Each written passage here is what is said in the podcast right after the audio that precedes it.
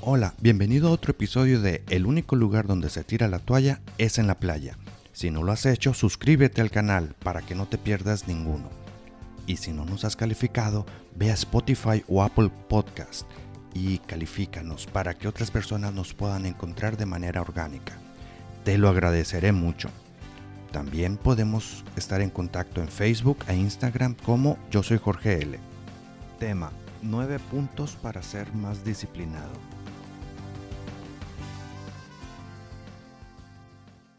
Hola, qué bueno que estás aquí. El día de hoy vamos a hablar sobre los 9 puntos para ser más disciplinado. Punto número 1. Elige una meta. Con una sola meta en la que desees concentrarte para desarrollar tu autodisciplina. Recuerda, comenzar poco a poco es la mejor manera de comenzar a desarrollar tu autodisciplina. Recordemos que las metas son SMART, donde la S significa específica. ¿Qué tan específica es tu meta? Una meta específica es quiero bajar 5 kilos para tal día. Ser muy específica. No es quiero ganar más dinero. Quiero tener un ingreso mayor al 30% de lo que gano ahora. M de mesurable o de medible. Se puede medir, cuantifica tu meta. ¿Cómo es como la cuantificas? A de alcanzable. ¿La puedes alcanzar? Eh, ¿Existe una manera de que la alcances? ¿Alguna persona la ha alcanzado?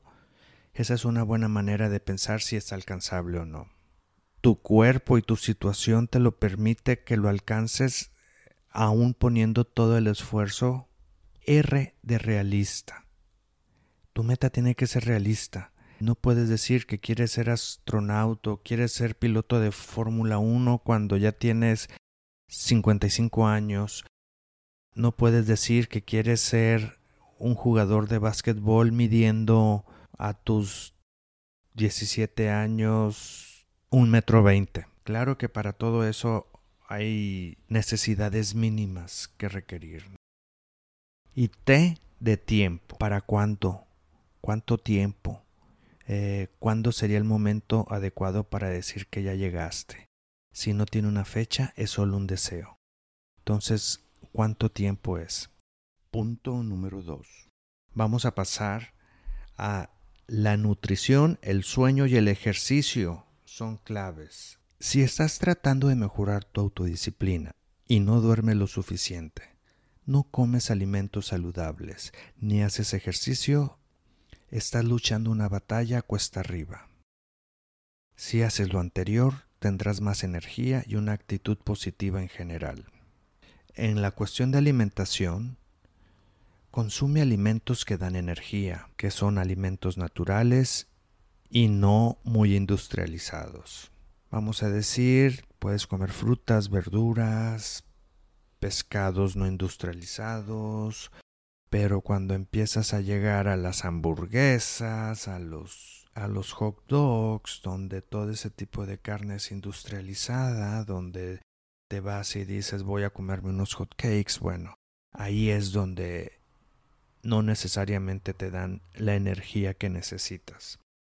Si comes demasiado te dará sueño. Muchas veces nos pasa que tenemos cosas por hacer y decidimos comer una comida pesada y al final del día no rendimos. No podemos llevar a cabo todo porque nos da sueño. Algunas personas le llaman el mal del puerco. Si consumes alcohol te disminuirá tu fuerza de voluntad y tomarás decisiones incorrectas. Ahora sí, que al tomar alcohol pues te das cuenta que cuando empiezas a tomar alcohol y estás en un momento de autodisciplina, es muy fácil que se borren las líneas, es muy fácil que tomes una decisión incorrecta. Cuando estás en los momentos de autodisciplina, intenta al menos los primeros 10 días no consumir ningún tipo de alcohol. Sueño. Dormir lo suficiente. Hay estudios que dicen que son entre 7 y 9 horas como mínimo te hará tener la energía necesaria para poder enfrentar tus decisiones diarias. La mente se cansa como cualquier órgano y la manera de cómo la mente tomas las decisiones correctas es por medio de el descanso, el dormir. Es por eso que te sugiero que antes de cualquier situación estresante, que sepas que viene un día estresante, busca dormir temprano. Busca estar tranquilo para que puedas tomar las decisiones correctas. El haber dormido es la mejor manera de poder cuidarte. Hacer ejercicio. Factor principal para bajar los niveles de cortisol, que son las hormonas del estrés, y subir la dopamina, hormona de la motivación, atención y concentración, sin olvidar la energía que te produce hacer ejercicio. Yo tengo un detalle que cuando voy a correr en la tarde, después de las 6 de la tarde, en la noche no puedo dormir. A mí me genera mucha energía el ir a correr. Es por eso que les sugiero que si ustedes quieren dormirse temprano, hagan ejercicio durante la mañana. A mí lo que mejor me funciona es hacer ejercicio a las 5 de la mañana. Punto número 3. Se trata del hábito, no del resultado. En lugar de decir quiero perder peso, di quiero caminar al menos 10.000 pasos por día. Perder peso es algo difícil de precisar. Caminar 10.000 pasos al día es algo concreto que puedes rastrear y medir. Aquí lo que quiero decir es que la consistencia es la palabra. Recuerda que al crear un hábito necesitas encadenarla a una actividad que ya haces. Ejemplo, después de comer voy a lavar los platos. Después de correr voy a meditar. Si quieres agregar un hábito a algo que ya haces, lo puedes hacer después de hacer esa actividad o también la puedes hacer antes de la actividad. Vamos a decir, voy a meditar antes de salir a correr o inversamente, voy a correr y después voy a meditar. Punto número 4. El tiempo vuela. Mira de cerca dónde gastas tu tiempo y energía. El adulto promedio pasa 5 horas al día mirando su teléfono inteligente. Con esto en mente, no desplazarse constantemente por las redes sociales en tu teléfono puede hacer una gran diferencia en tu día. Entre las distracciones y la dopamina que generan las redes sociales, busca por favor desactivar las notificaciones. Si un grupo de mensajería es importante, déjalo prendido. Pero si no lo es, si puede esperar a la tarde, noche que tú lo puedas leer, siléncialo. Cualquier tipo de notificación es un distractor. Recuerda, cuando el producto es gratis, el producto eres tú televisión o pantallas. Según un estudio de la empresa Nielsen, en el tercer trimestre del 2018, en promedio las personas en Estados Unidos pasaban cuatro horas con once minutos viendo la tele. Tengo una pregunta, ¿qué harías tú con cuatro horas y once minutos al día extras? Tan solo por no estar viendo la tele. Piénsalo, ese es otro punto importante. Punto número 5. No necesitas el permiso de nadie. Desarrollar la autodisciplina significa que necesitarás aprender a encontrar esa aprobación dentro de ti mismo.